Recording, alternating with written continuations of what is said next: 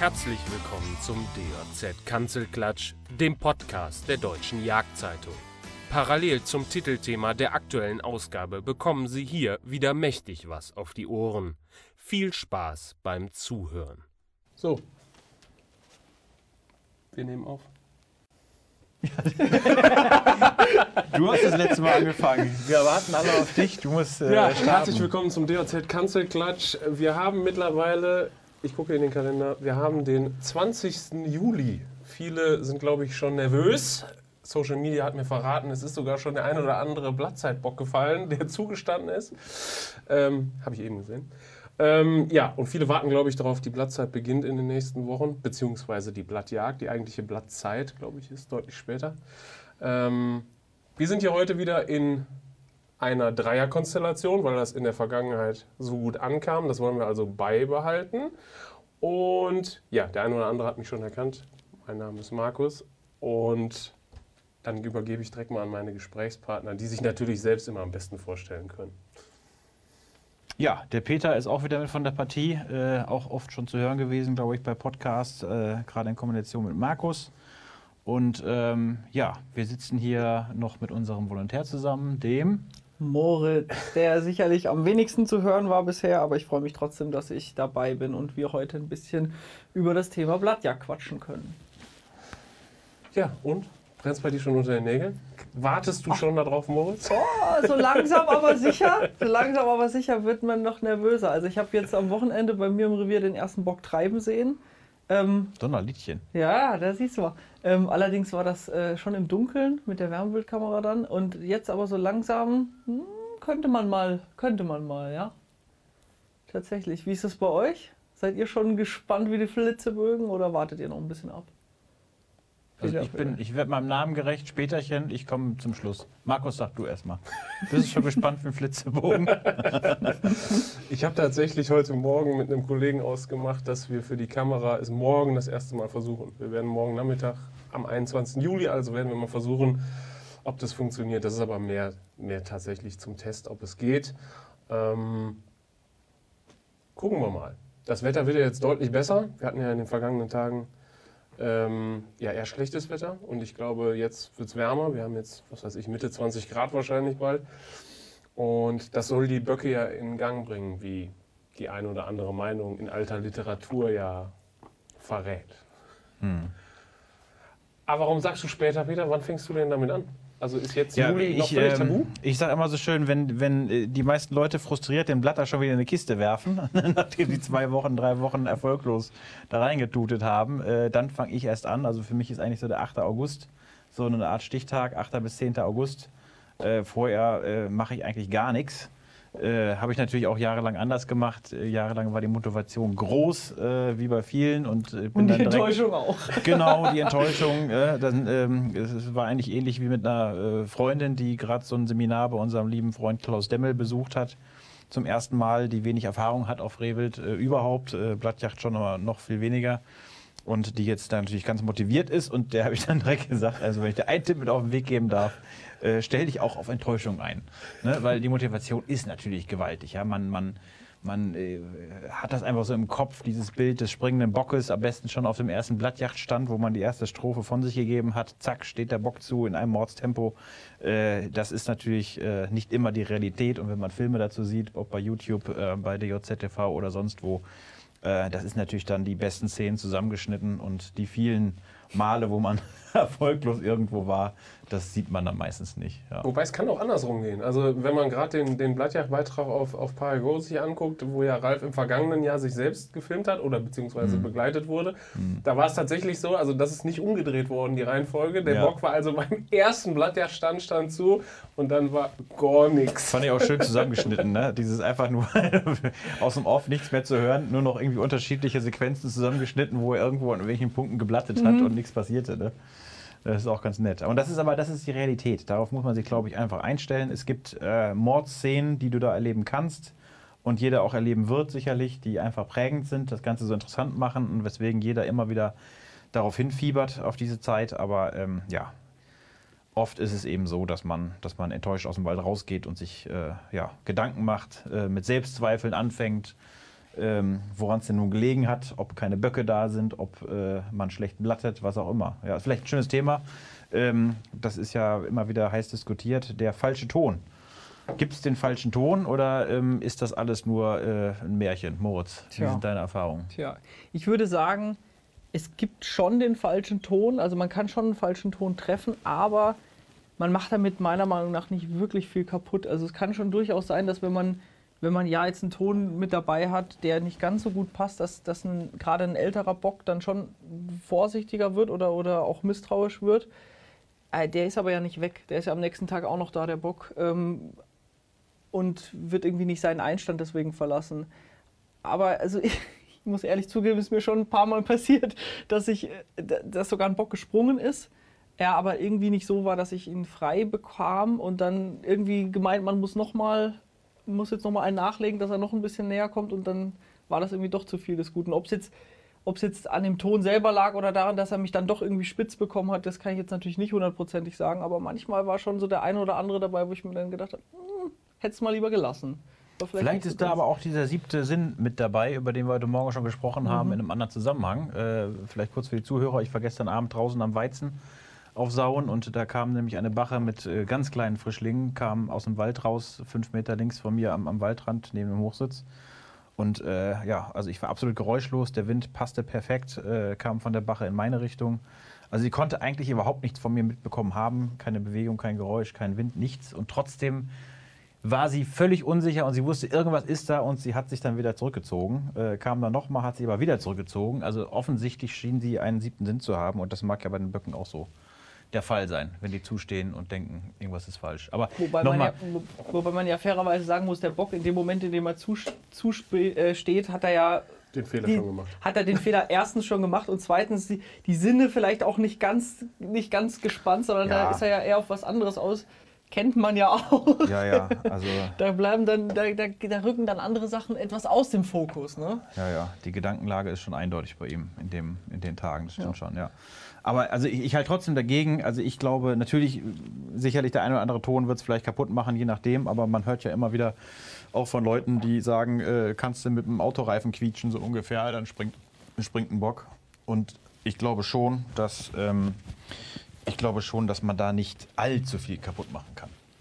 Das hat man ja auch ganz häufig. Also man, man sucht ja, wir gehen ja nachher noch auf die Blattjagd ein, wie wir dabei vorgehen, aber man sucht ja äh, den Einstand des Bockes oder die Nähe zum Einstand und die ist halt äh, ja in vielen Revieren jetzt nicht gerade das platte Feld und offene Feld, wo ich halt irgendwie halbwegs leise äh, vorankomme, sondern es ist ja häufig der, der Bestand, der Wald. Und äh, im Juli, August ist es häufig auch sehr trocken. Das heißt, ich laufe auf jeden Fall durchs Laub, wenn ich denn nicht gut vorbereitet bin und meinen Pirschweg gehakt habe und, oder freigepustet habe, wie Peter es dauernd macht. Was? Äh, da guckt gerade so suffisant an. Ich musste nur die Erklärung jetzt abgeben. äh, ja. auf jeden Vielleicht Fall. sollen wir an dieser Stelle erwähnen, dass wir diesen Podcast zum zweiten Mal machen und wir schon mal darüber gesprochen hatten. Ja, auf, jeden Fall, auf jeden Fall ist es so, ähm, man tritt auf einen trockenen Ast oder, oder läuft durchs Laub und äh, da ist es mir auch schon häufig passiert, dass man ein Stück äh, vor einem abspringen hört und dann denkt, ach du je, jetzt ist sowieso alles um einen rum. Im Endeffekt passiert gar nichts. Man geht einfach 100 Meter weiter und probiert es da wieder. Ja. Und äh, am dritten Stand kann dann, oder am nächsten schon, kann der Bock zustehen. Ich glaube, ähm, wie Moritz es eben schon gesagt hat, ich glaube, die haben zu der Zeit wirklich andere Sachen im Kopf. Klar, wenn er einen gesehen hat und man ist auf einen Mensch aufgelaufen, dann wird er wahrscheinlich nicht nochmal sofort wieder zustehen, aber am Tag darauf würde ich es auch wieder probieren. Genau, das ist nämlich auch der Punkt. Man, man verprellt die einfach nicht nachhaltig in dem Moment. Also du kannst am nächsten Tag wieder hingehen, wenn, und wenn er in der richtigen Laune ist, dann, dann, dann wird er wiederkommen. Also diese Angst, dass man sagt, man muss da jetzt super vorsichtig sein und sonst wird der Bock dauerhaft verprellt und lernt so wahnsinnig viel zu. Also das glaube ich weniger, ehrlich gesagt. Das ist einfach, ist ja reine Biologie. Wenn der Ton passt und die Stimmung passt, dann, dann hat er Bock und dann kommt er auch. Aber nochmal zurück, ähm, eingangs um, um, um warum das so häufig nicht klappt. Ähm, Peter, wir haben es ja oft geschrieben in den Heften, ähm, die meisten deutschen Reviere sind wahrscheinlich nicht die Paradereviere, um da Blattjagd zu betreiben, oder? Ja, also du, du spielst wahrscheinlich aufs Geschlechterverhältnis an und das ist tatsächlich natürlich ein Riesenfaktor. Also ähm, möchte mal behaupten, ohne das wissenschaftlich belegen zu können, dass wir eine durchschnittliche Geschlechterverhältnis, ein durchschnittliches Geschlechterverhältnis in deutschen Revieren von 1 zu 3, 1 zu 4 haben. Äh, weibliche, äh, männliches zu weibliches Wild. So, und ähm, es ist natürlich so, ähm, die Blattzeit äh, oder die Paarungszeit des Rehwildes, die dauert, ich sag mal, Pi mal Daumen drei, vier Wochen an. Äh, so, und ähm, wenn jetzt auf einen Bock vier weibliche Stücke kommen, ähm, dann hat er schon ein bisschen was zu tun. Ne? Und ähm, also je weniger, also beziehungsweise sagen wir es mal andersrum, je ausgeglichener das Geschlechterverhältnis ist, desto erfolgreicher kann ich natürlich blatten. So, da gibt es zum Beispiel ein Vorzeigerevier, äh, ähm, das hat glaube ich so 8000 Hektar, ich glaube jeder weiß, wovon ich spreche, da haben wir ein Geschlechterverhältnis von 1 zu 1 und da wird jedes Jahr sehr, sehr erfolgreich Blattjacht betrieben. Ähm, aber das ist natürlich auch, muss man, muss man natürlich auch sagen, diese Größe ist natürlich auch gigantisch. Wenn ich 7000, 8000 Hektar habe, da kann ich es natürlich super machen. Ne? Äh, da muss ich auch keine Sorge haben, dass die Böcke vielleicht dann sich anderweitig orientieren in anderen Revieren. Wenn ich eine Durchschnittsreviergröße nehme von 300, 400, 500 Hektar äh, und das versuche so hinzukriegen im Geschlechterverhältnis, das klappt nicht so richtig durch Vakuumeffekte, ähm, äh, durch übergehende Einstandsbereiche, da wird es wahrscheinlich schwieriger. Aber grundsätzlich ist es ein großes Problem, dass das Geschlechterverhältnis einfach nicht passt. Und ich glaube, da hängt auch sehr viel Frust mit zusammen äh, der deutschen Jäger, die dann rausgehen, voller Motivation, Platten und nichts passiert. Weil letzten Endes, man muss den richtigen Zeitpunkt haben, der Zeitpunkt X, wo der Bock eben nicht bei einer Ricke oder beim Schmalreh steht, sondern wo er gerade am Suchen ist. Und ich glaube, dann hat man auch mit dem äh, gegebenenfalls falschen Ton äh, Glück, wenn man zur richtigen Zeit am richtigen Ort ist. Natürlich kann man äh, einen Bock auch ranblatten, wenn er, wenn er bei einer Ricke steht, äh, mit Kitzfieb eventuell oder mit Eifersuchtsplatten. Ähm, aber ich sag mal, der Regelfall eines suchenden Bockes, ähm, klar, den äh, kriege ich, krieg ich dann in solchen Situationen besser. Aber nochmal zurück zur Reviergröße. Also unsere Kollegen der, der Wild und Hund, die, die haben jetzt kein Revier von mehreren tausend Hektar. Ähm, und ähm, wenn ich das Ziel habe, eine, eine gute oder eine aufregende Blattjagd zu erleben, dann muss ich natürlich auch anders jagen. Also ich muss dann äh, im Regelfall, ich kann dann halt meine mehrjährigen Böcke, die ich vielleicht in der Blattzeit schießen will, die kann ich halt nicht im Mai schießen. Ne? Das ist halt so, das verschiebt ja. sich halt alles. Ähm, und ich kann auch dahingehend äh, schon ja, entgegensteuern, dass ich halt sage, Mensch, ich erlege halt im Mai dann auch wirklich schon viele Schmalrehe, die ich halt auch gut ansprechen kann. Dadurch kriege ich ja auch das Geschlechterverhältnis schon in eine Richtung gedrückt, wo ich sage, das kommt mir schon, das kommt mir schon zugute für die Blattjacht. Aber man muss halt wissen, was man will. Also man kann nicht im Mai überall mehrere Böcke schießen und dann sich erhoffen, dass man zur Blattzeit dann auch überall noch mehrere Böcke stehen hat, weil so viele sind es dann am Ende auch doch nicht. Ne? Ja. Obwohl ich mich auch immer frage, wie weit so ein Bock eigentlich zieht. Ne? Man hat ja immer dieses Phänomen in der, in der Blattzeit, dass man da auch plötzlich auf Böcke trifft, die man vorher nie gesehen hat. Also selbst in einem Feldrevier, wo Böcke relativ sichtbar sind. Ne? Im Wald sagt man ja oft, ein Bock siehst du einmal und nie wieder. Im Feld ist das durchaus anders. Da kann man die Böcke besser bestätigen. Und trotzdem ist es so, dass auch dort immer wieder Böcke auftauchen zur Blattzeit, die man vorher nicht gesehen hat. So, und wenn wir jetzt von so einem äh, 1 zu 1 Geschlechterverhältnis in einem Durchschnittsrevier von 500 Hektar Größe ausgehen, da frage ich mich natürlich äh, in diesen drei, vier Wochen, wo es dann relevant ist, ähm, wie viel Meter oder Kilometer, besser gesagt, so ein Bock dann auf der Suche nach, nach äh, weiblichen Stücken macht. Ich weiß nicht, ob es da wissenschaftliche ich meine, das, ich meine, ich hätte mal was gelesen, dass sie, dass, dass Rehe irgendwie bis zu 20 Kilometer doch äh, ziehen können in oh, das ist natürlich, das ist natürlich wahnsinnig weit. Ja. Ähm, das war wohl irgendwie mit besenderten ehemals Kitzen, die dann zu Böcken wurden und, mhm. und so weiter und so fort.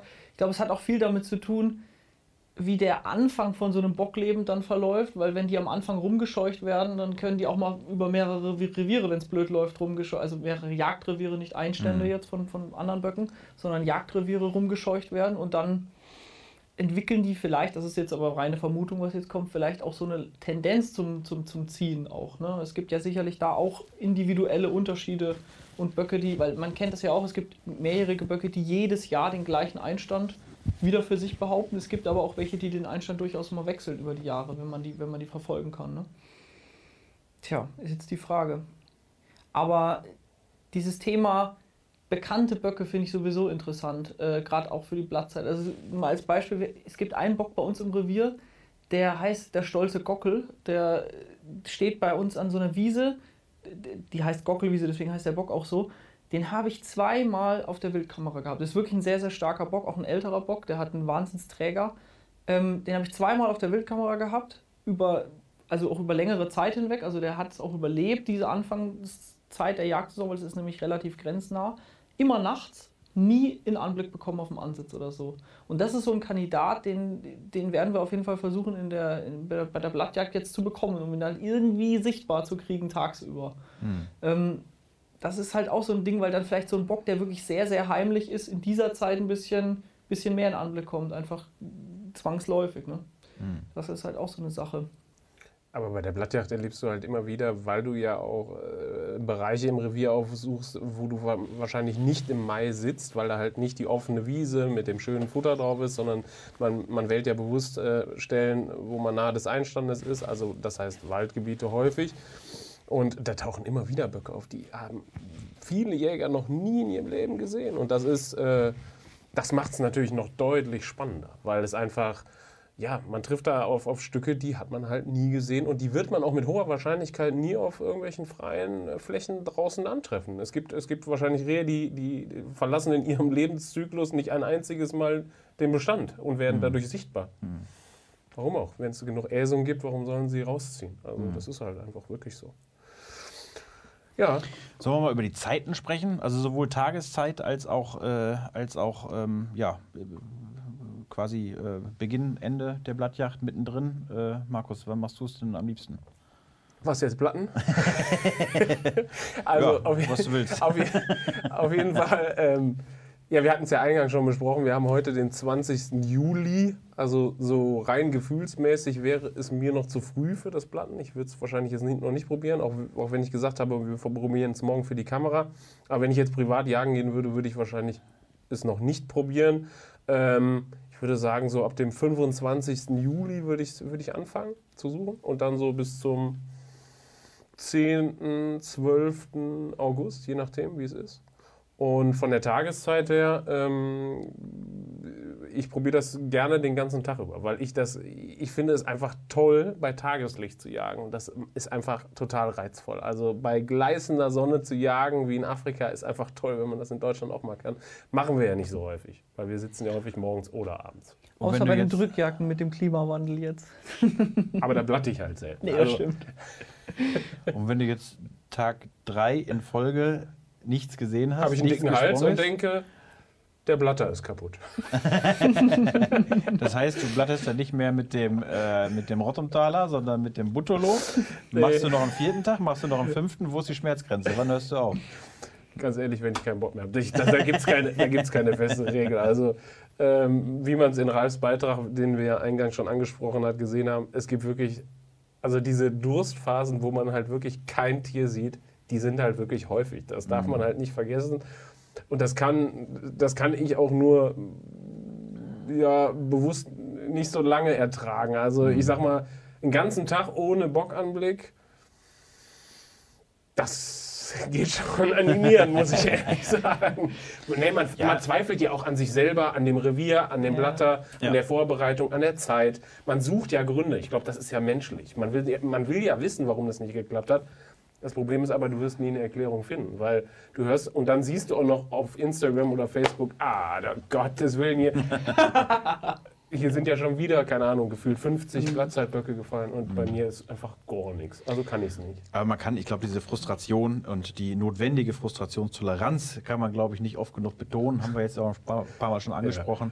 Und äh, also da äh, muss man auch jedem Anfänger Mut machen und sagen, selbst die Oberprofis wie Klaus Demmel haben auch Tage, wo einfach gar nichts zu klappen scheint, woran auch immer es liegen mag. Und die Faktoren sind wirklich äh, vielschichtig. Äh, von daher, Leute, lasst euch davon bitte nicht, äh, bitte nicht vom Blatten abbringen.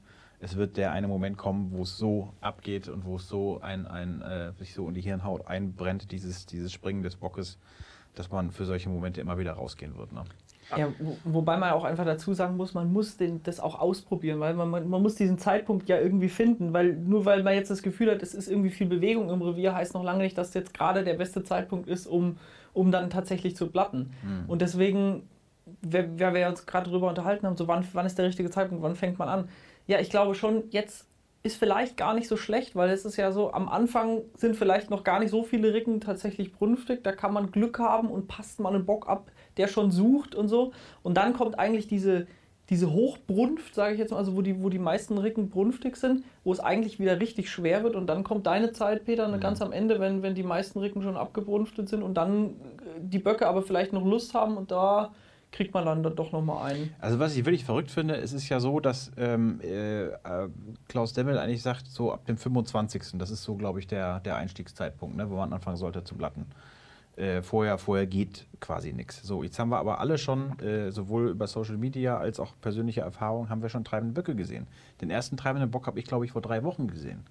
So, das war ähm, ähm, jetzt die, die, zurückliegenden Ereignisse von vor zwei und drei Wochen, wo ich da treibende Böcke gesehen habe. Hat zwar alles zur späten Dämmerung, Schrägstrich nachts äh, stattgefunden, woran auch immer das liegen mag, aber die haben wirklich richtig getrieben. Ja, also man hat auch schon diese Brumpfgeräusche gehört vom, vom Schmalreh, äh, das Fiepen, was wir nachahmen. Äh, und da frage ich mich, warum soll denn das Fiepen von mir, das Lokfiepen, nicht klappen, in dem Moment, wo schon ein Schmalreh brumpftig ist und der Bock dahinterher steigt? Das ist doch irgendwie nicht erklärbar. Ich glaube, wenn du am 10. Juli jemanden findest, der deinen Ton gut findet, dann kommt er halt auch. Ne? Ja. Aber die Wahrscheinlichkeit ist wahrscheinlich, also ist einfach deutlich geringer als in der Hochzeit. Ja, obwohl wir eigentlich gerade gesagt haben, also die besten Zeitpunkte sind vor der Hochbrunft, nach der Hochbrunft. Also die Zeitpunkte, wo möglichst wenig weibliche Stücke schon bereit sind, die Böcke aber natürlich schon mit den Hufen scharen. Ne? Die Frage ähm, ist, wann kommen die Böcke in diese Stimmung, wo sie also wo die quasi zustehen, wo die mhm. äh, in die Brunft kommen. Und das, mhm. das weiß ich nicht. Ich weiß auch nicht, ob es wissenschaftliche Untersuchungen darüber gibt, wann Böcke wirklich zustehen wollen, weil die ähm, es, ja, man müsste bewusst anfangen zu blatten ab dem 10. Juli und mal gucken, mhm. wann steht der erste Bock denn zu. Aber auch dann Wahrscheinlich findet man am 11. Juli auch irgendwann ein, mhm. aber ist das dann Aussage? Es ist halt einer. Ja, ja. Zumal man ja auch nicht weiß, ob, also das ist dann vielleicht in diesem Jahr so. Im nächsten Jahr ist es wieder anders. Also das ist vielleicht in diesem Revier so und äh, in Norddeutschland ist es sieht ganz anders aus. Das ist ja auch so ein Phänomen. Ne? Das ist einfach unterschiedlich. So wie das bei den, weiß ich nicht, wie der Weizen im Nord, in Norddeutschland früher in die Milchreife kommt, sind vielleicht noch die Böcker früher am Start. Also das ist halt das ist so individuell für, pro Revier und deswegen, wie gesagt, ausprobieren und diese äh, Frusttoleranz, wie gesagt, ganz wichtig mitbringen. Ja.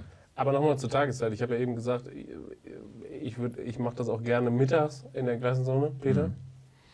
Nee, also ich würde, also mittags würde ich tatsächlich nicht machen, es sei denn, es ist ein äh, äh, moderat warmer Tag. Aber es ist ja, wir müssen ja mit 30 Grad rechnen zu der Jahreszeit.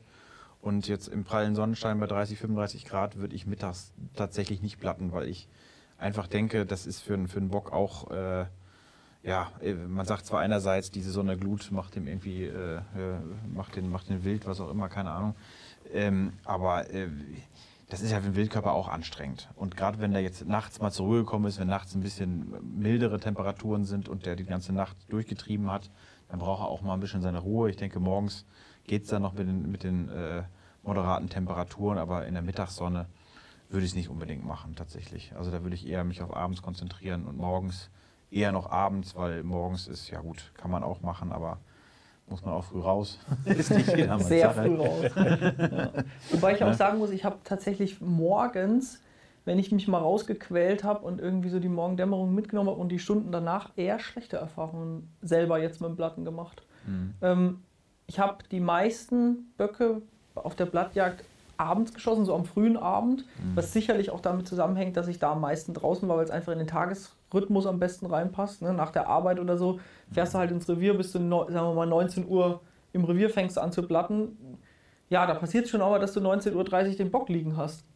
Ja, passiert. Muss nicht sein, passiert aber. Und das ist halt so dieses, diese frühen Abendstunden, wenn es langsam aber sicher kühler wird, habe ich eigentlich wirklich gute Erfahrungen mhm. mitgemacht. Ja, die Frage ist ja auch, machen die, ich meine, klar, jeder von uns hat schon tagsüber Brumpfgeschehen gesehen beim Rehwild, ja. Also auch bei 30 Grad sind die unterwegs und, und treiben. Äh, die Frage ist, ob die halt tendenziell sich dann auch mal mehr zur Ruhe setzen tagsüber und äh, mal ein bisschen ausruhen und dann würde es, das, dazu würde es passen, dass abends dann wieder mehr los ist, weil sie ein bisschen ausgeruhter sind.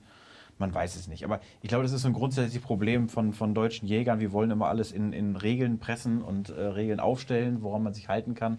Und äh, also wirklich große Rehwild-Profis haben, haben zum Ende ihrer Karriere auch immer wieder gesagt, also wenn man eine Regel aufstellen kann, dann ist es, dass man keine Regel aufstellen kann. Äh, wir werden immer wieder überrascht von neuen Erlebnissen ähm, äh, und neuen Ereignissen. Und äh, ja, es ist ja auch schön. Ne? Wenn man alles so in Regeln pressen könnte und alles so voraussehbar wäre, dann wäre die Jagd ja nur halb so schön. Ja. Ne? Und nachher Enttäuschung kommt dann wieder was ein Erfolg und wenn man nur Erfolg hätte, dann wäre es ja auch nichts Besonderes mehr. So ist ja. es. Aber ich würde gerne eine Sache zu den Regeln mal ganz kurz äh, mit euch besprechen, weil du es gerade gesagt hast, der deutsche Jäger will alles immer in Regeln pressen. Es gibt ja durchaus auch Leute, die sagen, wenn ich jetzt blatte, dann geht das immer nach festen Regeln ab. Ich fange immer mit einem ganz vorsichtigen Kontaktlaut an. Zum Beispiel Klaus Demmel ist ja so jemand, der, der hat ja so einen ganz festen Ablauf. Erst ganz vorsichtiger Kontaktlaut und dann steigert er sich immer weiter hoch sozusagen. Macht ihr das auch? Ist das eure Art zu blatten? Ich glaube, Max und ich sind da sehr unterschiedlich, ne? Also ich halte mich da auch nicht, überhaupt nicht dran. Also ähm, ich, ich mache ich mach das so ein bisschen nach Gefühl. Ähm, und ich, ich halte mich auch nicht daran, muss ich ehrlich zugeben, dass ich sage, am Anfang erstmal so leise sich rantasten und dann äh, sich in der Lautstärke vielleicht steigern, sondern ich sage einfach, ähm, hallo, hier bin ich und ähm, komm doch jetzt auch bitte zu mir. Ähm, aber ich kann das auch nicht belegen, dass das eine jetzt anders ist, äh, besser ist als das andere, ganz ehrlich. Also Peter? Ja, ich, ich sage immer, muss, jeder muss seine persönlichen Erfahrungen sammeln. Ne? Und wenn ich jetzt sage, ich gehe äh, zum Ende der Blattzeit erst los ab dem 8., 10. August, dann ist das, weil ich, weil ich persönlich da mit, mit dieser Strategie am besten fahre und ich habe auch viel ausprobiert. Äh, und seit, seit vier, fünf Jahren mache ich das nur noch so und ich bin da sehr zufrieden mit. Das heißt noch lange nicht, dass jeder so blatten sollte oder muss jeder seine eigene Erfahrung sammeln. Und ich mache es tatsächlich, was das Blatten selbst angeht, mache ich so gut wie ausschließlich nur den ersten vorsichtigen Kontaktlaut und habe damit dann zu der Zeit auch relativ schnell nach der zweiten, dritten Strophe Erfolg. Natürlich auch nicht immer, um Gottes Willen, aber äh, erstaunlich, erstaunlich guten Erfolg. Ähm, ja, woran auch immer das liegt. Ja, wahrscheinlich liegt es wirklich auch daran, dass, dass wenn du so spät bist innerhalb der Blattzeit, dass du halt, dass du halt äh, die Situation hast, dass viele Böcke nicht mehr bei weiblichen Stücken stehen, mhm. weil ich glaube, dann musst du ihn einfach überzeugen, dass du gerade der bessere Part bist im Revier. Ja, ähm, ja und ich habe ich hab das einmal erlebt, wie gesagt, ähm, mit, einem, mit, mit Kollegen.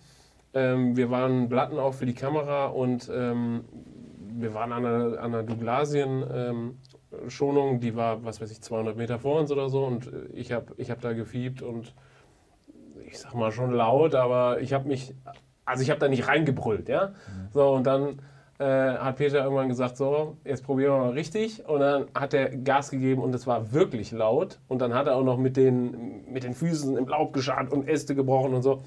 Und der Bock kam halt, ne? Hat mhm. halt, aber das ist halt, in der Situation hat es funktioniert. Mhm. In den zehn Stellen danach nicht mehr. Also ja. das ja, weil ich glaube, also viele, viele äh, Jäger, gerade die damit anfangen mit den Blatten, die trauen sich nicht so ja. richtig. Ja, man ist ja immer, man, man geht ja eigentlich in den Wald und, und, und will möglichst ruhig sein und sich nicht verdächtig machen und äh, äh kein Geräusch zu, zu sehr verursa ver verursachen. So, und dann sollst du auf einmal mit Blatten sollst du auf einmal Gas geben, sollst du so richtig da Musik machen und das soll noch im übernächsten Revier zu hören sein. Das, das widerspricht dieser, dieser Grundüberzeugung der, ja. der Ansitzjägerei, sage ich mal. Ne? Deswegen tun sich viele schwer damit, aber ich glaube auch, du kannst gar nicht laut genug blatten. Ähm, das ist, also das schadet nicht. Das schadet überhaupt nicht. Äh, du hast einfach eine größere Reichweite damit und kannst meines Erachtens da wenig mit kaputt machen. Also blöd ist halt, wenn der Bock 20 Meter vor dir liegt und du hupst da rein und der, der, dem platzen fast die Trommelfälle. Aber so nah kommst du halt auch nicht an ein Stück Rebel dran. Ne? Aber selbst das ist teilweise wirklich Böcke, die wirklich nah waren und also ich muss dazu sagen, ich habe meine Strategie ist meistens, die ändert sich so ein bisschen über den Blattjagdtag. Also an Stand 1 äh, versuche ich noch, mich an irgendwelche Regeln zu halten und ganz vorsichtig anzufangen. und dann mache ich das zweimal und dann werde ich ungeduldig. Mhm. Und dann läuft es meistens darauf hinaus, dass ich mich nicht mehr diese ganze Leiter entlang steigere, sondern dann fange ich an mit einem Kontaktlaut und dann gebe ich einfach Vollgas direkt danach, mhm. weil, weil ich zu ungeduldig bin. Und ich hatte es aber auch schon, dass ich an den Stand gekommen bin und nicht gewartet habe, vielleicht zwei Minuten oder so. Ähm, also dieses 20 Minuten Ruhe einkehren, das passiert bei mir auch eher selten. Zwei Minuten vielleicht und dann Vollgas und der Bock stand 50 Meter vor mir auf und, und ist nicht abgesprungen oder so, sondern ist zugestanden. Also das gibt es schon auch. Das ist, da sind wir wieder bei dem Thema. Wenn du den richtigen Moment abpasst, kannst du wahrscheinlich wirklich wenig kaputt machen, auch wenn mhm. du laut bist. Ja, aber dieses, was du gerade gesagt hast, auch, oder nee, was du, Peter, gesagt hattest, ähm, dieses, äh, für, für den Jäger ist es schwierig, weil er es gewohnt ist, möglichst zu pirschen, leise an den Stand und so. Ähm, was ich, womit ich auch ganz gute Erfahrungen gemacht habe, wenn ich im, im, im Bestand irgendwie zum Blattjagdstand gehe und ich weiß, ich habe da jetzt keinen gefegten Pirschwick, was natürlich normalerweise nicht vorkommt, aber ganz selten vielleicht doch mal, ähm, dass ich schon während ich dorthin laufe, also ich laufe laut durchs, durchs Laub und blatte währenddessen schon, mhm. um das so ein bisschen zu überdecken. Das habe ich, da habe ich tatsächlich ganz gute Erfahrungen mitgemacht. Also das dann irgendwie schon ein Pia-Laut beim, beim, beim Hinstampfen. Mhm. Ähm, das hat doch tatsächlich ich bilde mir zumindest ein, es hat dazu geführt, dass, äh, dass die Böcke dann am Ende doch zugestanden sind und nicht abgesprungen sind durch meine, durch meine Geräusche. Ja, es ist sicherlich, ich sag mal so, das ist natürlich insofern, äh, ich weiß nicht, ob das so genau zu orten ist für, für die Böcke, aber es ist natürlich realistisch, ja, also äh, nah, nah, nah dran an der Realität, dass ein Stück Rehwild eben auf dem Boden unterwegs ist und nicht oben auf dem Hochsitz und dann ein bisschen rumläuft von links nach rechts und nochmal 10 Meter macht oder 20 und die äh, äh, Geräusche aus unterschiedlichen Richtungen kommen. Ne? Aber das ist ja auch, das ist schon viel darüber geschrieben worden, ne? Höhe. Äh, sitze ich jetzt auf einem sechs Meter hohen Hochsitz und Blatte da, ist das nicht irgendwie unrealistisch für einen Bock? Merkt er nicht, dass das aus dem Himmel kommt und das einfach Quatsch ist? Also ich glaube auch, das ist einfach, da sind wir wieder bei diesem alten Thema, dass ein Bock in der Zeit ähm, ja nur eine Sache im Kopf hat und äh, ich glaube, dass er da nicht so richtig abwägen kann ja. und sagen kann, oh, das ist jetzt aber unrealistisch. Ja, zumal man ja auch sagen muss, die Erfolge, die von, von Kanzeln aus äh, passieren in, in der Blattzeit, die, die sprechen ja auch Bände. Es funktioniert, mhm. wenn man von Kanzeln aus blattet. Aber da ist wieder der Punkt, wahrscheinlich wird auch in der, in der Blattzeit überwiegend von Kanzeln gejagt, weil wir Jäger oder weil deutsche Jäger das einfach mögen. Also mhm. ich glaube, die meisten Stücke in Deutschland oder viele fallen einfach von Kanzeln, weil wir da einfach sitzen und klar funktioniert das dann und dann ja, ja versuche ich daraus eine Regel abzuleiten. Ja, wobei ich das eigentlich auch versuche, bewusst nicht zu machen, sondern bewusst bei der Blattjagd auch Bodenstände zu wählen, eben um mal diese Abwechslung zu haben. Weil, also wenn ich jetzt sage, ich habe eine normale Jagdsituation, da stelle ich mich ja nicht drei Stunden an dieselbe Stelle im Wald. Also das wird mir irgendwann zu anstrengend. Aber wenn ich nach 20 Minuten schon weitergehe zum nächsten Stand, so dieses kurzweilige Jagen, da finde ich schon besonders aufregend, das Ganze vom Boden aus zu machen. Zumal man ja auch dieses, man ist dann mit dem Wild in Auge in Auge auf der gleichen Höhe und so. Also das ist schon, das, das mache ich sonst weniger. Also außer natürlich beim normalen Pirschen dann, aber dann ist, kommt ja beim Blatten ja immer noch dieser Zusatzreiz, dass du das Wild ja zu dir lockst und wirklich, mhm. ja, da wird es dann spannend. Also du gibst dem Wild auf jeden Fall mehr Chancen, wenn du vom Boden aus blattest, anstatt von der Ansatzeinrichtung. Weil das ist, kennen wir ja alle, nicht nur von solchen Situationen, sondern auch anders. Das Rehwild verortet die Gefahr nicht da oben. Ne? Also äh, Rehwild ist, äh, orientiert sich unten auf, der, auf dem Boden, guckt da, äh, ob da irgendwo eine Gefahr ist oder nicht. Und äh, wie oft ist Rehwild schon bei uns unterm Hochsitz hergezogen oder unterm Drückjagdbock, ohne Notiz von uns zu nehmen. Ne? Und ähm, insofern ähm, gebe ich dir völlig recht. Es ist viel aufregender zu sagen, ich, ich blatte vom, vom Boden aus. Ähm, aber ich hab, bin natürlich, laufe Gefahr, da viel eher entdeckt zu werden vom Wild. Und äh, ja, eben nicht zum Erfolg zu kommen. Aber das macht auch gerade den Reiz da aus. Ne? Ja. Was ich doof finde, ist äh, diese Rundumsicht. Ja? Also wenn du irgendwo im Wald stehst, im Hochwald, du hast meinetwegen den Einstand, wo du den Bock vermutest, äh, 100, 200 Meter vor dir. So, das heißt aber nicht, dass nicht hinter dir auch irgendwo ein Bock sein kann und von dort äh, ankommen kann. Wenn es trocken ist, ja, wie es ja oft ist zu der Jahreszeit und du hörst dann den Bock äh, anwechseln, ähm, dann geht's noch, ja, dann kannst du dich vielleicht noch rechtzeitig umdrehen, aber wenn du einen regnerischen Tag hast, dann steht der Bock eventuell plötzlich fünf oder zehn Meter hinter dir. So, und dann kannst du eben vom Boden aus nicht mehr reagieren. Oder nicht mehr adäquat, sage ich mal. Ne? Ähm, deswegen, also ich, ich mag eigentlich diese, diese Ansätze, wo ich sag mal, maximal 180 Grad Sichtfeld habe, wo ich mich nicht großartig die ganze Zeit umdrehen muss und gucken muss, sondern einfach alles im Blick habe und ich frühzeitig schon erkenne, ob da ein Bock springt und ich dementsprechend reagieren kann. Du hast eben gesagt, also dieses, ähm, dieses Überraschtsein, diese Schnelligkeit hast du ja angedeutet, die, da, die, bei, einer, die, die bei der Blattjagd ja häufig gegeben ist. Ähm, das stellt auch wirklich Anforderungen an den Jäger. Also das, ich habe mich da am Anfangs mit schwer getan, weil man muss sich da echt eingrooven, man muss viel lernen, muss viel Erfahrung haben. Ähm, du musst entschlossen jagen, du musst ähm, ja auch routiniert schießen. Oder was hast du dazu, Moritz? Weil wir hatten das ja in der ersten Folge schon mal, also in der, in der ersten Version des Podcasts, haben wir uns nämlich zu diesem Thema schon sehr, sehr lange mal unterhalten. Ähm, zu diesem Thema Ansprechen von Böcken während der Blattjacht und dann auch Schießen, also sicher schießen. Ähm, ja. Ja, war, wahnsinnig schwieriges Thema, ne? muss man wirklich sagen. Also ansprechen hat man ja überhaupt keine Zeit dazu eigentlich. Also wie oft ist es so, dass der Bock angerauscht kommt und sogar noch spitz von vorne und du siehst gar nicht viel, du kannst das, vom Wildbrett schwer einschätzen. Ich gucke immer gern auf den Träger und versuche und, oder habe mir so ein bisschen selber die Regel gesetzt, wenn der Träger richtig dick ist, dann kann es nicht so ganz falsch sein. Ähm, aber man muss auch einfach sagen, wenn man das wirklich wenn man wirklich entschlossen, wie du gerade gesagt hast, dann auch jagt, dann kann auch schon mal dann ein bisschen falscher Bock auf der Strecke liegen. Das ist einfach so, weil man halt auch oftmals ist er, wenn er im Bestand ist, gerade wenn man im Wald blattet, ist er halt nicht so ganz frei, kann man nicht so ganz gut ansprechen und Zeit für die Entscheidung hat man nicht, weil man hat meistens ein, ein Zeitfenster von ein paar Sekunden, wenn überhaupt, um zu schießen und wenn man den Schuss da nicht raus hat, dann ist er weg. Ja, deswegen. Ja, vor allen Dingen, wenn man vom Boden blattet. Weil ja, dann ist es ja noch schlimmer. man ja. ist auf Augenhöhe. Also, es macht es natürlich spannend, aber wenn man auf dem Boden ist, man ist mit dem Wild auf Augenhöhe.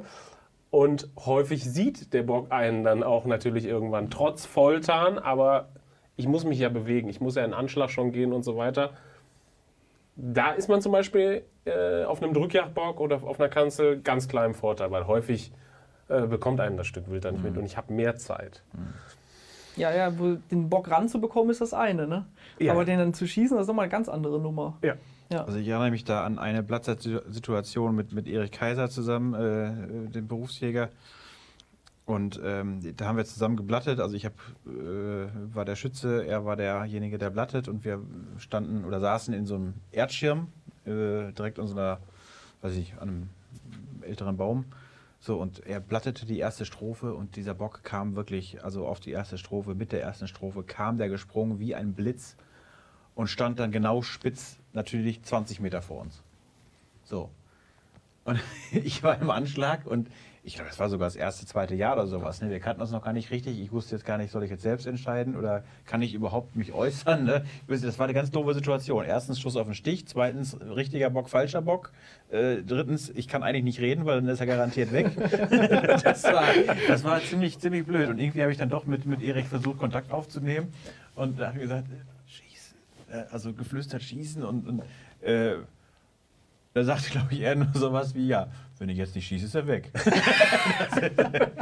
ja, und schon war er raus, der Schuss. Und äh, ja, da sind wir beim nächsten Thema, Schuss auf den Stich. Äh, sehr kontrovers äh, diskutiert dieses Thema. Ne? Sieht, da kann man, kann man geteilter Meinung drüber sein.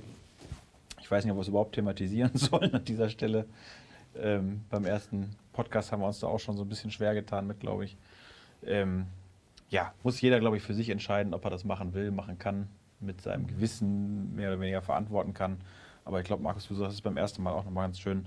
Ähm, es ist ja nicht so, dass der immer genau spitz auf dich zusteht und es ist vor allem auch nicht immer so, dass du äh, quasi waagerecht äh, schießt. Du musst ja trotzdem noch Kugelfang haben. In solchen Situationen, wo du Kugelfang hast, kannst du das machen und sonst eben äh, eher nicht. Ne? Also, also ganz ehrlich, ich würde, ich würde keinen Bock schießen, wenn ich, wüsste, wenn ich wirklich sicher einschätzen kann, die Keulen sind kaputt, weil das ja. ist einfach das, das wäre mir die Situation ist wirklich nicht wert. Mhm. Ähm, der Bock liegt genauso im Knall, machen wir uns nichts vor, aber wenn die Keulen entwertet sind, ist bei einem Reh eigentlich ja, die, die Hälfte der wertvollen Teile ist weg, dann bleibt noch der Rücken und das, das muss einfach nicht sein. Aber du hast eben ja schon gesagt mit, mit dem Thema Kugelfang, wenn ich wirklich Gefahr laufe, dass ich oder mit hoher Wahrscheinlichkeit die, Keulen, die Keulen treffe, weil ich so waagerecht auf ein Stück Rehwild schieße, dann schieße ich eigentlich auch sehr, sehr häufig parallel zum, zum Boden und das heißt, ich habe überhaupt keinen Kugelfang. Das heißt, mhm. da ist das viel Schlimmere. Mhm. Ähm, man sollte es einfach also nicht man sollte es, es ist einfach zu unterlassen, so zu schießen. Das, das geht nicht. Aber du hast es gesagt, ein Brettelbreitenbrock, das ist, das kann passieren, das passiert natürlich auch, klar, aber das ist nicht die Regel. Also wenn man da wirklich, und wenn das auch das erste Stück Wild ist, vielleicht in einem Jägerleben, wo ich diese Sicherheit brauche oder diese Sicherheit haben will, das ist die falsche Situation. Aber da würde ich das, das ja, würde ich nicht also dafür machen. Das ist genauso wie, wie Drückjagd, Drückjagd und Blattjagd. Das sind Situationen, da sollte man natürlich nicht sein Jägerleben mit beginnen. Nee. Da, das ist schon anspruchsvoll äh, in vielerlei Hinsicht. Und äh, Ja, man, man, muss da ein bisschen Erfahrung haben und auch wissen, also äh, ein Stück Wild muss nicht unbedingt brettelbreit stehen. Es gibt natürlich Leute, die sagen, ich schieße nur auf brettelbreit stehendes Wild und das sei natürlich auch jedem freigestellt. Aber also da, so weit würde ich wirklich nicht gehen. Natürlich kannst du auch auf äh, äh schräg stehendes Wild schießen, sicher schießen, sicher töten, Wildbrett schon äh, schießen. Es ist alles möglich.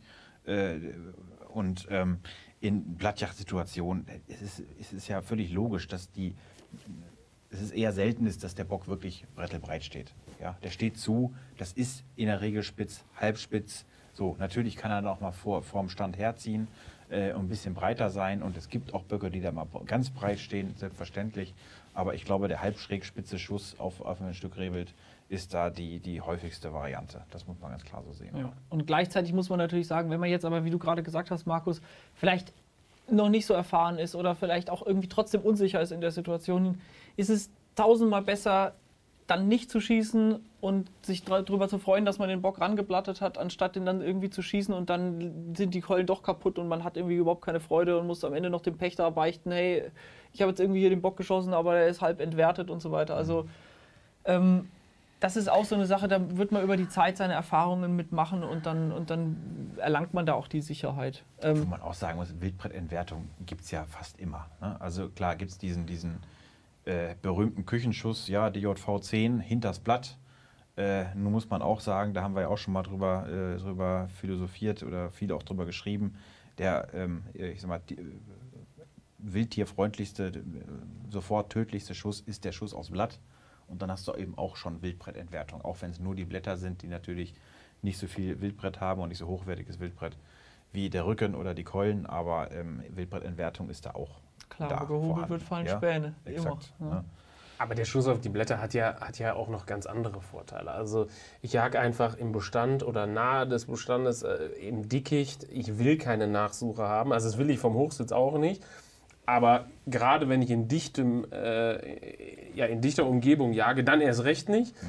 Ähm, zumal wir im Juli, August auch noch hohe Temperaturen haben. Das heißt, Nachsuche zwei, drei Stunden später wild finden, ist halt echt ungünstig zu dieser Jahreszeit. Mhm. Das heißt, ich schieße, also ganz ehrlich, ich schieße immer auf die Blätter. Wenn ich, wenn ich das wählen kann und ich habe die Möglichkeit, schieße ich voll auf die Blätter, ja. sodass ich beide Blätter entwerte. Mhm. Das ist so, ja. Aber ähm, ich habe ein Stück, was am Anschluss liegt, was sofort verendet. Da überwiegen meiner Ansicht nach die Vorteile. Du hast ja auch nicht zwangsläufig, ist ja nicht, jetzt sind, sind, nicht beide Blätter komplett entwertet. Ja? Du Nein. kannst äh, meistens mindestens eins der Blätter nochmal irgendwie äh, äh, auslösen von, von, den Knochen und kannst das noch zumindest teilweise nutzen. Und letzten Endes, äh, wovon reden wir hier? Wir reden hier von äh, ausgebeint maximal äh, ein Kilo Fleisch, beide Blätter zusammengezählt bei einem ausgewachsenen Reh. Ja, also ähm, da muss man auch die Kirche im Dorf lassen. Ja, und gerade mit den, mit den eigentlich mit den modernen Deformationsgeschossen, die sich ja eigentlich immer mehr durchsetzen, da geht es schon auch mal. Also da ist die Wildbrettentwertung nicht 100% bei den Blättern, auch wenn du draufhältst. Das, das, das klappt oftmals ja trotzdem ganz gut. Mhm. Jetzt ist mir aber eine Sache noch in, im Gedächtnis geblieben, von der du gerade gesprochen hattest, nämlich als du die Situation mit Erich Kaiser beschrieben hast, hast du gesagt, er hat geblattet, du hast geschossen. Das ist natürlich auch so eine Sache. Blattjagd kann man super zu zweit machen. Ne? Also dieses Thema, einer blattet und spricht an, das finde ich aber immer, das finde ich auch ganz gut, wenn mhm. einer, einer, der, also der, der blattet, spricht auch an und der Schütze muss sich wirklich nur aufs Schießen konzentrieren, was wirklich oftmals ja schwierig genug ist. Ne? Schon geteilte Verantwortung, ne? wenn es ein falscher Bock ist. Ja, aber es heißt ja, geteilte Verantwortung. Du hast geschossen. Nee, nee, die Verantwortung, muss natürlich, der, die, die, Verantwortung muss natürlich vorher geklärt sein. Der, derjenige, der anspricht, äh, der, der, der ist auch verantwortlich. Ne? Also das ist klar. Aber das ist, das finde ich tatsächlich äh, total super. Es bietet sich total an, das zu zweit zu machen. Und das macht unglaublich Freude. Das macht es auf jeden Fall. Also das ist äh, eine spannende Sache, vor allen Dingen, äh, selbst, ich habe das ein paar Mal erlebt, selbst Leute, die mit der Jagd nicht viel zu tun haben, das ist einfach schon ein besonderes Erlebnis, wenn ein Wildtier auf einen zukommt, weil man es halt heranlockt. Also das, mhm. das haben wir ja bei der Jagd ja eigentlich sonst nicht. Wir machen das bei Füchsen im Winter natürlich auch oder bei Rabenkrähen im August. Aber ähm, es ist bei der Blattjagd noch viel intensiver, finde ich. Also das ist schon eine mhm. ganz, ganz besondere Sache. Ja.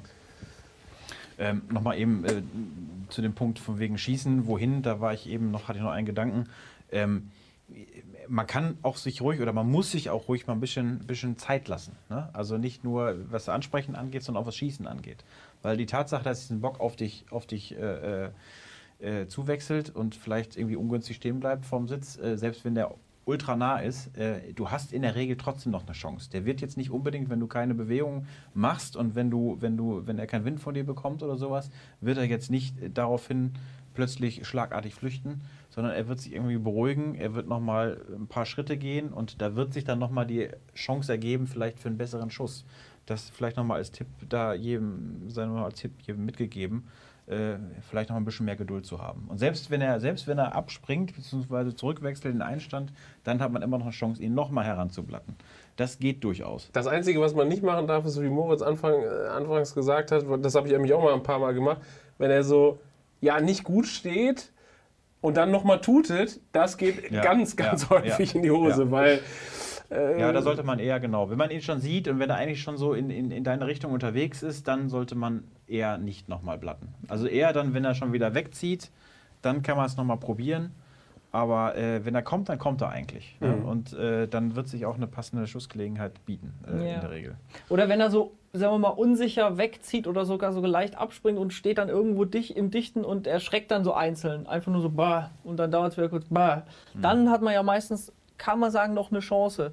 Wenn er aber abspringt, bah, bah, bah, dann kannst du eigentlich sagen, Also- ciao, ciao, wir sehen uns Freund Ralf morgen. Bonnekästen wird sofort mit einem Bö, Bö, Bö antworten in der Situation. Ja, das ist ja auch immer sowas, was man mal wieder hört, ne? dass, dass Leute auch den Bock zurückschrecken. Also ich, Ja. ich habe das auch schon versucht. Hm, Bei mir hat es nicht geklappt. Also wenn der wirklich, auch wenn die so Situationen waren, dass er nur so einzelne Male geschreckt hat äh, und ich habe zurückgeschreckt, ich habe den nicht nochmal hergekriegt. Hm. Wie ist das bei euch? Habt ihr schon mal erlebt? Ich mache das nie. ich Du machst, ja auch nur den, du machst ja auch nur den Kontakt, Leute. Der reicht ja bei dir schon in deinem top gepflegten Blattjagdrevier. Mit Geschlechterverhältnis 2 zu 1 Böcke Nee, das haben wir nicht. Das haben wir auch nicht. Also, Vielleicht zum Abschluss, wir haben, ähm, wir haben eingangs über den richtigen Ton gesprochen. Ähm, jetzt gibt es ja, also wenn man jetzt die, die, die Redaktionsgang hier rauf und runter läuft, dann geht es so ab, keine Ahnung, so 10. Juli geht's los. Aus dem einen oder anderen Büro hört man es fiepen und äh, was weiß ich. Und ähm, ja, die, die einen schwören auf äh, einen Blatter, den ich mit dem Mund bedienen kann, andere setzen auf diesen klassischen Gummiball. Äh, was machst du? Was benutzt du, Peter? ja, ich habe den Rottumtaler. Also ich habe auch nie einen anderen besessen. Ich habe relativ zu Beginn meiner, meiner Jagdlaufbahn habe ich direkt so ein Seminar tatsächlich besucht bei Klaus Demmel. Ähm, und äh, da habe ich mir direkt so ein Ding gekauft. Und äh, ja, auch wenn, wenn ich nur den Laut im Prinzip mache, den, äh, den ich mit dem Butterloh auch machen könnte, ähm, komme ich damit eigentlich am besten, besten zurecht. Also ähm, ja. Ja, ich kann mich da nur anschließen und muss mich da anschließen. Ich benutze eigentlich auch ausschließlich den Rottumtaler Blatter. Ich habe aber mal in einem jagdlichen Übereifer vor ein paar Jahren gedacht, ich muss mir jetzt auf jeden Fall noch einen zweiten Blatter besorgen für ganz besonders zickige Böcke und schwierige Situationen. Äh, und habe mir dann noch diesen Butolo Mundblatter. Da gibt es ja nicht nur den Gummiball, sondern da gibt es ja auch dieses grüne Plastik-Ding, womit du im Endeffekt eigentlich die gleichen Laute machst wie mit dem äh, Rottumtaler. Aber ich habe mir eingebildet, also es wird vielleicht ein bisschen anders äh, klingen und dann springt doch der Bock, der vorher nicht wollte. Also, ich mittlerweile nehme ich nur noch einen mit, und zwar den Rottumtaler, weil ich überhaupt keinen Unterschied gemerkt habe. Und äh, wenn man sich dann doch auf die Handhabung mit dem Einblatter oder de- de- das Spiel mit dem Einblatter mal eingestimmt hat, dann ist man da eigentlich am, am, am besten und am natürlichsten unterwegs und dann passieren da auch irgendwie keine Fehltöne oder so.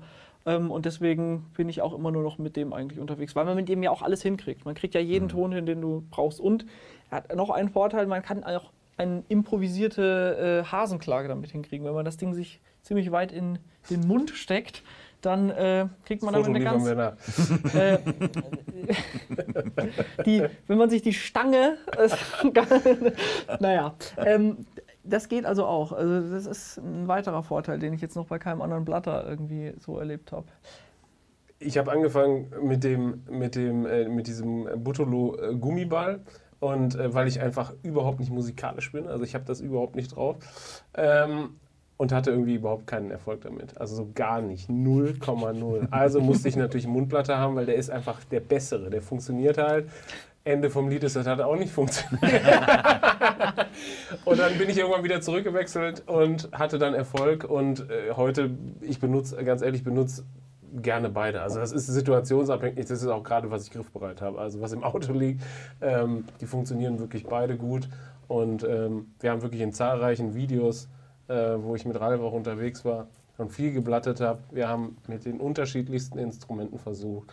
Und wenn der Tag einfach nicht gut lief, dann hat das Instrument es meistens nicht rumgerissen. Ja. Ja. ja. ich Vielleicht find- könnt, ja, macht, äh, sag Nee, also wenn du noch zum Thema hast, ich würde jetzt noch mal was anderes sagen. Ich hätte auch, ich wollte auch noch das Thema etwas ausweiten äh, und vielleicht von dem Blatter noch mal auf die übrige Ausrüstung kommen. Genau das wollte ich auch. Ja, das ist doch perfekt. Ja, dann komm, das können wir ja beide dann machen. Im Kanon. Nee, fangen wir an, Moritz. Ähm, genau. Also wenn ich, wenn ich zum Platten gehe, dann ist bei mir Volltarn auf jeden Fall Pflicht. Ähm, ich mag total gern diesen, diese Pixeltarnmuster. Fan des Gillies-Shoots, ne? Nee, überhaupt nicht. Äh, Der es- wandelnde Baum. Gebüsch. Sie nannten ihn Busch. er sieht zwar nichts mehr, aber er ist gut getarnt. es, gibt so ein, es gibt so ein geiles Bild von, da war ich mit meinem Papa auf Krähenjagd und er hatte den äh, Tarnanzug vergessen und so ein Jagdkumpel hat ihm dann so einen Gillisuit äh, geliehen und er sieht aus wie ein Busch. Es ist so witzig. Okay, aber anderes Thema. Ähm, nee, also ich, ich mag diese Pixeltarnmuster total. Ähm, ich glaube nicht, dass die besser sind als irgendwelche anderen. Gerade bei, bei, bei Schalenwild ist ja so farbenmäßig nicht ganz so, nicht ganz so viel erkennen kann, aber es verwischt die Konturen genauso gut wie, wie andere Tarnmuster. Mir, gefällt, mir gefallen sie ganz gut, diese Pixel-Tarnmuster. Deswegen Hose, Jacke in Pixeltarn. Ich habe auch Tarnhandschuhe an. Ähm, Cappy muss nicht unbedingt Tarn sein, gedeckte Farben reichen. Und eigentlich sollte man sich natürlich auch das Gesicht tarnen mit so einem Schleier oder so.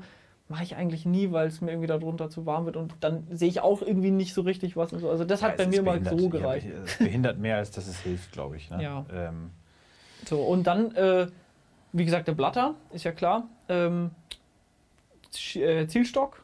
Ich ähm, nehme zum Blatten gerne diesen dreibeinigen Primus. Ich habe ansonsten, da haben wir uns ja schon tausendmal drüber unterhalten, Peter, sind wir beide Fans von diesen Zielstöcken, die vorne und hinten auflagern, also vorne und hinten am Schaft. Ähm, beim Blatten komme ich damit nicht klar, weil wie gesagt, ich blatte oft vom Boden aus. Ich muss mich wahnsinnig oft schon umdrehen, wenn der Bock, wenn ich den Bock irgendwie höre oder so, und da komme ich überhaupt nicht mit klar. Ähm, deswegen dieser dreibeinige äh, Zielstock und ja, ein Windprüfer, das reicht eigentlich. Ja. Gehörschutz brauche ich keinen, weil ich einen Schalldämpfer habe. Genau, normalen Repetierer 308, das, was ich sonst auch mitnehme. Ja, also Rep Repetierer ist sicherlich die beste Wahl, sag ich mal, bei der, bei der Jagdart. Einfach, falls du mal schlecht schießt, dass du halt direkt und schnell eine zweite Kugel zur Verfügung hast. Äh, Pierstock, äh, ja, kann ich total verstehen, dass du da mit dem mit so einem Dreibein normalen, mit so einer 360 Grad verstellbaren Gabel oben am besten zurechtkommst.